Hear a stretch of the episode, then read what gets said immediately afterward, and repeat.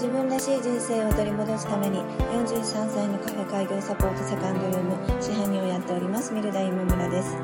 このチャンネルはカフェをやりたいという夢を25年間畳み続けた私が楽しいことも喜ぶこともたくさんあるカフェオーナーライフをゆるゆると配信しています。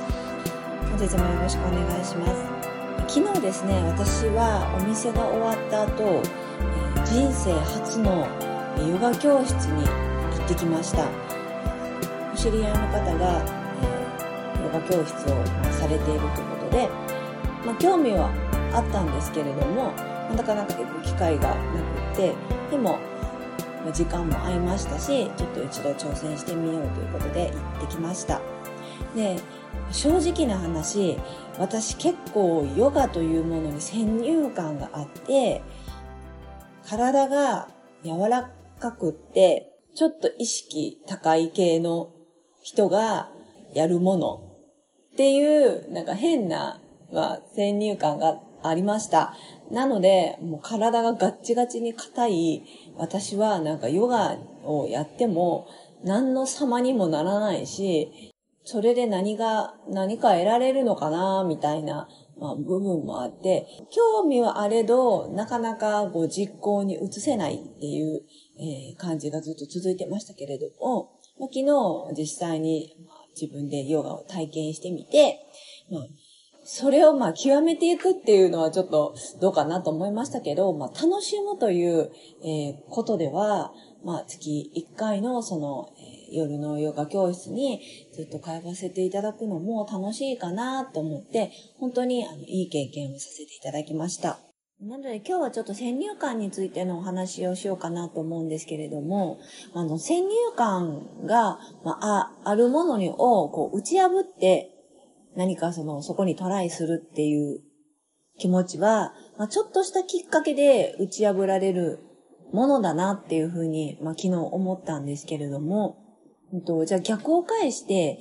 お客様の先入観を打ち破っていかないといけない方の苦労っていうのはやっぱり大変だなっていうふうに思ったんですね。で、えっと、カフェも、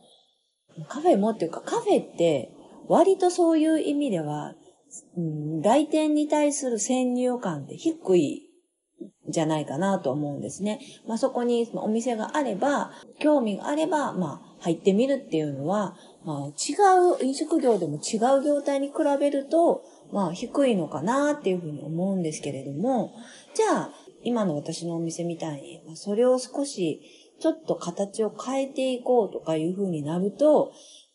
もともといろん、多くのお客様が持っているカフェというものに対する先入観とは、もう全然かけ離れたものになってしまうので、それを打ち破って来店してもらうっていうのが格段に難しくなるかなっていうふうに、あの、今すごく感じてるんです。で私は今、はじめの一歩を応援する、まあ、活動だとか、